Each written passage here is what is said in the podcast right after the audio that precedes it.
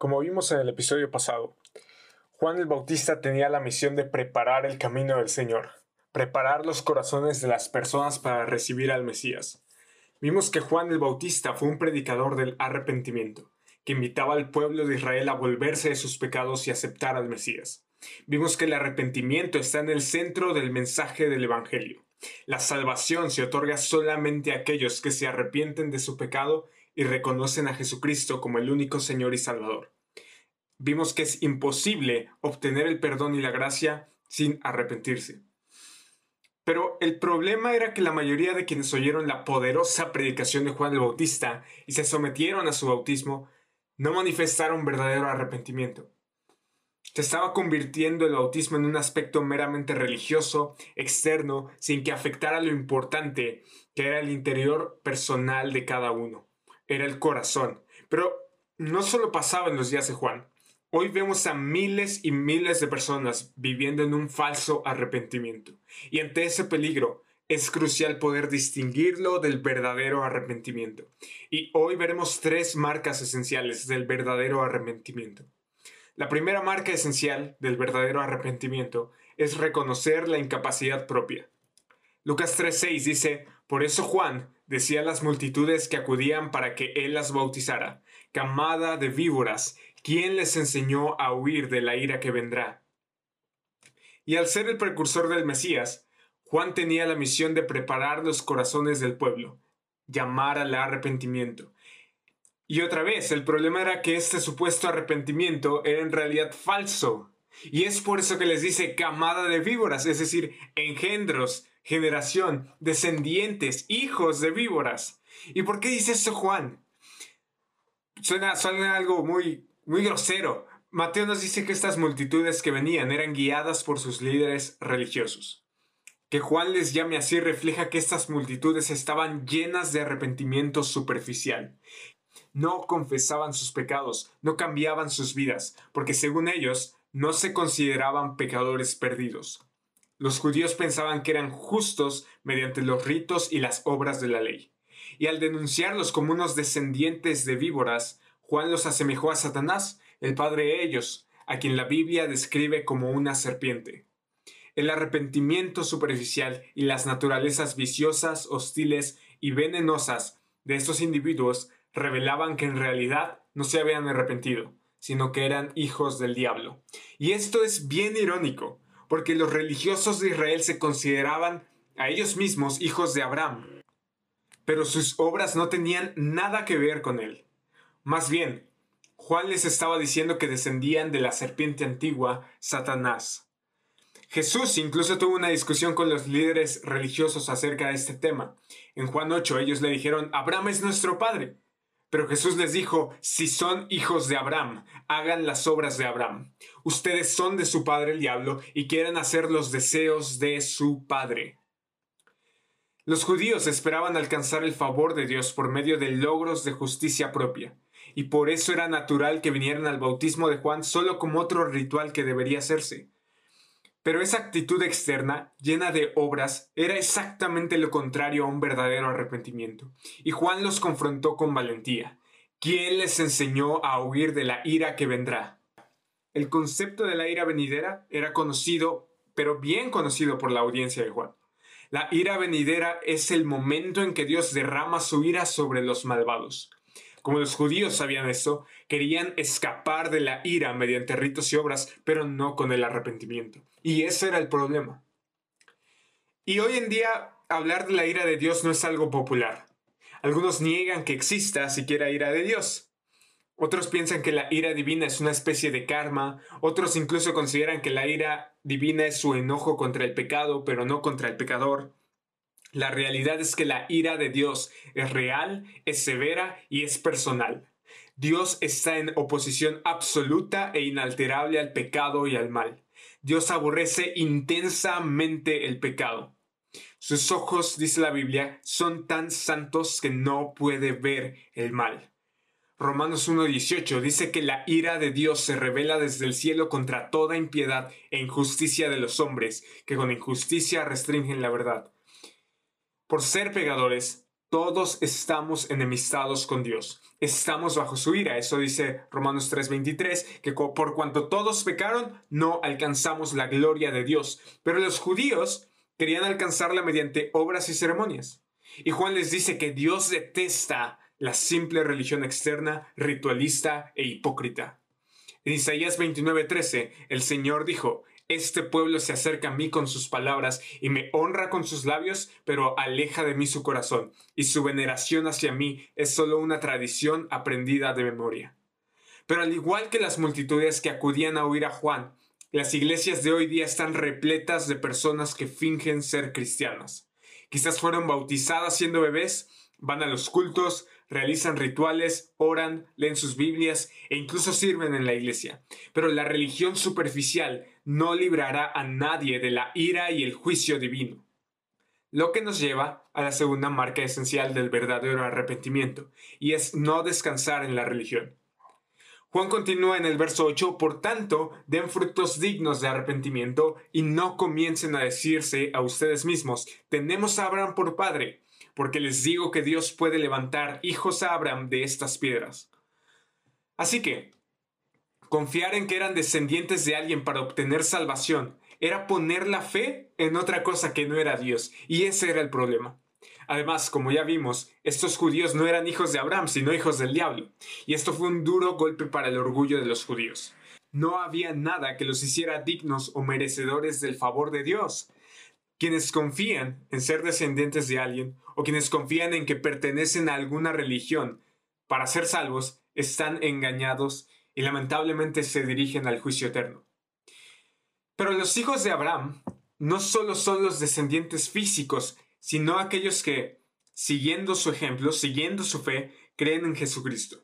Pablo escribe en Gálatas, Gálatas 3:7 que los que son de fe, estos son hijos de Abraham. Imagínate, si Dios pudo darle milagrosamente un hijo a Abraham, puede levantar cuantos hijos quiera de piedras endurecidas espiritualmente. ¿Y sabes qué? Separados del arrepentimiento y la salvación, tú y yo somos esas piedras endurecidas. Pero Dios puede convertir un corazón de piedra en un corazón de carne. Dios dice en Ezequiel 36, 26, Además, les daré un corazón nuevo y pondré un espíritu nuevo dentro de ustedes quitaré de su carne el corazón de piedra y les daré un corazón de carne. Y ese es el cambio de corazón, es lo que provoca el arrepentimiento. Recuerda que el arrepentimiento se refiere a un giro total, un giro de 180 grados en modo de pensar. Es una profunda y total conversión a Dios, es volverse a Dios de manera radical. Y cuando Juan dice, den frutos dignos de arrepentimiento, nos dice que el verdadero arrepentimiento está lejos de ser tan solo un cambio de mente. El arrepentimiento constituye la determinación de abandonar la desobediencia a Dios y ahora rendir nuestras vidas a Cristo. Es el rechazo de uno mismo y de nuestro modo de vida pecaminoso y la aceptación de Cristo. Es darle la espalda al pecado y volverse a Dios. Juan está diciendo que el verdadero arrepentimiento resultará inevitablemente en un cambio de conducta. Sin embargo, el cambio de conducta en sí mismo no es arrepentimiento, pero una vida cambiada es el fruto que el arrepentimiento genuino producirá inevitablemente. Es decir, una persona verdaderamente arrepentida empezará de inmediato a vivir una vida cambiada, y podemos llamar a esa vida cambiada el fruto digno de arrepentimiento. El fruto digno de arrepentimiento, entonces, es ejecutar acciones en el sentido de expresar, mediante actos, nuestros propios pensamientos y sentimientos. Es la expresión del poder que obra dentro de nosotros, el poder de Dios que está actuando en nuestras vidas y es visible para todos los demás. Jesús dijo en Mateo 7 que todo árbol bueno da frutos buenos, pero el árbol malo da frutos malos. Un árbol bueno no puede producir frutos malos, ni un árbol malo producir frutos buenos. Todo árbol que no da buen fruto, dice Jesús, que es cortado y echado al fuego. Así que, por sus frutos los conocerán. Es decir, las obras que hacemos reflejan lo que hay en nuestro interior. Si nos hemos arrepentido de verdad, entonces las personas verán claramente el fruto de ese arrepentimiento. Pero, ¿por qué Juan estaba tan enfocado en el fruto de arrepentimiento? Juan dice, el hacha ya está puesta a la raíz de los árboles. Por tanto, todo árbol que no da buen fruto es cortado y echado al fuego. Es decir, el juicio era inminente. No había forma de escapar de la ira venidera. Los árboles que hubieran echado raíces en un falso arrepentimiento, al no dar fruto, serían cortados por Dios mismo. Las personas que no tuvieran fruto reflejaban que en realidad no se habían arrepentido. Por lo tanto, la ira de Dios vendría sobre ellos por su falta de arrepentimiento verdadero. Sin arrepentimiento, la muerte y el juicio son irrevocables y están a la puerta de la esquina. Y esa misma enseñanza de Juan sigue siendo vigente para nosotros, porque si descansamos en un falso arrepentimiento, cuando muramos, iremos al infierno cuyo fuego nunca se apaga. Pero ¿sabes qué? Hay esperanza. Como hemos estado insistiendo, el único camino a la salvación es el arrepentimiento. Nuestro llamado es el de Isaías 55. Busquen al Señor mientras pueda ser hallado. Llámenlo en tanto que está cerca. Abandone el impío su camino y el hombre malvado sus pensamientos y vuélvanse al Señor que tendrá de él compasión, al Dios nuestro que será amplio en perdonar. Y eso nos lleva a la tercera marca esencial del verdadero arrepentimiento. Hacer frutos dignos de arrepentimiento. Después de ese impactante y confrontador mensaje, es normal lo que sucede a continuación. Las multitudes le preguntaban a Juan, ¿qué pues haremos? Y probablemente tú tengas una pregunta similar a la de las multitudes. Ya me he arrepentido. ¿Y luego? ¿Cómo mostramos el verdadero arrepentimiento? ¿Cuáles son los frutos dignos de arrepentimiento? ¿Cómo sé si verdaderamente me he arrepentido? Juan les respondía, el que tiene dos túnicas, comparta con el que no tiene y el que tiene que comer haga lo mismo. Y aquí Juan les da ejemplos prácticos que se basaban en el amor y la misericordia. Juan exigió integridad y carácter noble en los asuntos prácticos de la vida diaria. Juan demandó algo que todo el mundo pudiera hacer. Y tenemos aquí el ejemplo de la túnica. En palabras de Samuel Pérez Milos, la túnica era el vestido interior considerado como indispensable que se colocaba sobre el cuerpo entre este y el vestido exterior y había algunas personas pobres que no tenían ninguna túnica, mientras que la audiencia de Juan tenía como mínimo dos o tal vez más. Y el cambio de mentalidad, ese arrepentimiento, debía considerar a este necesitado como una persona a la que debía mostrarse el amor. Por tanto, esa túnica sobrante había de ser compartida con el pobre que no tenía ninguna ni podía adquirirla. Y de la misma manera, con quien tuviese comida más que suficiente para él, debía compartir con quien no tenía tan siquiera lo indispensable. Juan estaba diciendo que si alguien verdaderamente ha recibido el amor de Dios, debería reflejar ese amor con el prójimo. Juan estaba retomando el mensaje de los profetas.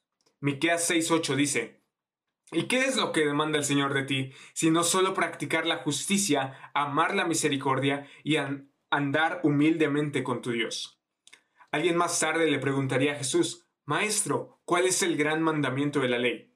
Él le contestó, amarás al Señor tu Dios con todo tu corazón, con toda tu alma y con toda tu mente. Este es el grande y primer mandamiento. Y el segundo es semejante este. Amarás a tu prójimo como a ti mismo. Y de estos dos mandamientos dependen toda la ley y los profetas.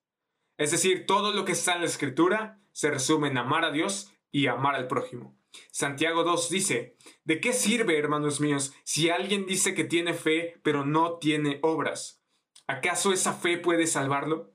Si un hermano o una hermana no tienen ropa y carecen del sustento diario, y uno de ustedes les dice, vayan en paz, caliéntense y sáciense, pero no les dan lo necesario para su cuerpo, ¿de qué sirve? Así también la fe por sí misma, si no tiene obras, está muerta. Pero alguien dirá, tú tienes fe y yo tengo obras. Muéstrame tu fe sin las obras, y yo te mostraré mi fe por mis obras. Y el punto de Santiago no es que una persona sea salva por obras. David S. Dockery lo explica de la siguiente manera. Santiago advirtió que una fe que solo hablara palabras buenas a los pobres sin ofrecerles ayuda no era una fe salvadora. Santiago insistió en que la verdadera fe y por tanto el verdadero arrepentimiento viene acompañado de obras. Santiago explicó que una fe que solo afirmara una creencia correcta sin producir una vida cambiada carecía de vida. Lucas nos dice que vinieron también unos recaudadores de impuestos para ser bautizados, y le dijeron, Maestro, ¿qué haremos? ¿Y por qué son importantes los recaudadores de impuestos? ¿Quiénes eran? John MacArthur nos dice que eran unos desleales israelitas pagados por los romanos para cobrar los impuestos a los demás judíos para ganancia personal. Llegaron a ser símbolo de la peor clase de personas, pero ellos vinieron a Juan para bautizarse como muestra de su arrepentimiento. Ahora querían manifestar ese fruto y preguntaron, ¿qué haremos? No exijan más de lo que se les ha ordenado, les respondió Juan. Los recaudadores de impuestos, por lo general, aumentaban sus beneficios cobrando cuotas exorbitantes más allá de lo dispuesto por Roma, y exigiendo sobornos y dádivas. Ellos podían manifestar verdadero arrepentimiento si trataban al pueblo de manera justa y honesta y sin abusar de su autoridad. Lucas nos dice que también algunos soldados le preguntaban, ¿y nosotros qué haremos? A nadie quiten dinero por la fuerza, les dijo ni a nadie acusen falsamente y conténtense con su salario. Y los soldados generalmente eran romanos, y era habitual que los eh, que extorsionaran a civiles amenazándolos y quitándoles dinero. Y sin duda también a ellos les hizo efecto el mensaje de Juan. El llamado de Dios al arrepentimiento no hacía excepción de personas, y la voz de Dios impactaba a cualquiera sin tener en cuenta su condición social. Y por esa razón los soldados preguntaban también qué debían hacer para manifestar visiblemente obras que correspondieran al mensaje de arrepentimiento que habían aceptado. Juan les ofreció tres maneras de manifestar verdadero arrepentimiento, específicamente a ellos. Y entonces tú puedes agarrar los conceptos generales de los frutos dignos de arrepentimiento que hemos visto en este episodio y aplicarlos a tu vida, aplicarlos a tu trabajo, aplicarlos a tu escuela, aplicarlos con tu familia, con quien quiera que estés y donde sea que te desenvuelvas. Puedes manifestar los frutos dignos de arrepentimiento. Así que, quizás no seamos soldados, quizás no seamos recaudadores de impuestos, pero tú puedes aplicar estos mismos conceptos. Recuerda, amar a Dios y amar al prójimo. Entonces, Juan les ofreció tres maneras de manifestar verdadero arrepentimiento. Primero, ellos no debían quitar el dinero por la fuerza, porque por su condición, su fuerza física debido al entrenamiento militar y a las armas que portaban, extorsionaban gente. En segundo lugar, les mandó a que no acusaran a nadie falsamente, es decir, no debían abusar de su autoridad para retorcer o pervertir evidencia en un intento de extorsionar dinero a personas inocentes. Y por último, debían contentarse con su salario, ya que no podía, ya que no hacerlo podría motivarlos a abusar de su poder. John MacArthur dice que al seleccionar publicanos y a soldados como ejemplos de quienes se arrepintieron, Juan estaba observando que en general el verdadero arrepentimiento produce una vida transformada que antes se caracterizaba por el pecado y que luego tendrá como referente a la virtud. Y de la misma manera, Samuel Pérez Milos dice que cada grupo de personas que oían el mensaje de Juan tenían en su vida asuntos que debían ser arreglados, como tú y como yo. El arrepentimiento produciría cambios sustanciales en la forma de vida personal, y no solamente en grupos, sino lo más importante, en las personas. Un falso arrepentimiento solo va a producir formas, es decir, religión mientras que el verdadero arrepentimiento se manifiesta en hechos. Y eso era lo que Juan demandaba, que la confesión del pecado y el retorno a Dios se manifestara no solo en palabras, sino en hechos. Ahora que examines su vida a la luz de estos tres ah, de estas tres marcas esenciales del verdadero arrepentimiento. Y si no te has arrepentido, pídele al Señor con todo tu corazón que te perdone por tus pecados y cree en el Señor Jesucristo para salvación y vida eterna y aplica después obras de justicia que reflejen el perdón que Dios te ha dado y el amor de Dios que se ha derramado ahora en ti. Hoy es el día de salvación. Yo soy Javier Sánchez, me dio mucho gusto que escucharas este episodio. No olvides seguirnos en YouTube o en Spotify o en Instagram. Y no te pierdas el siguiente episodio. Hoy es el día de salvación. Es el día de salvación. Es el día de salvación.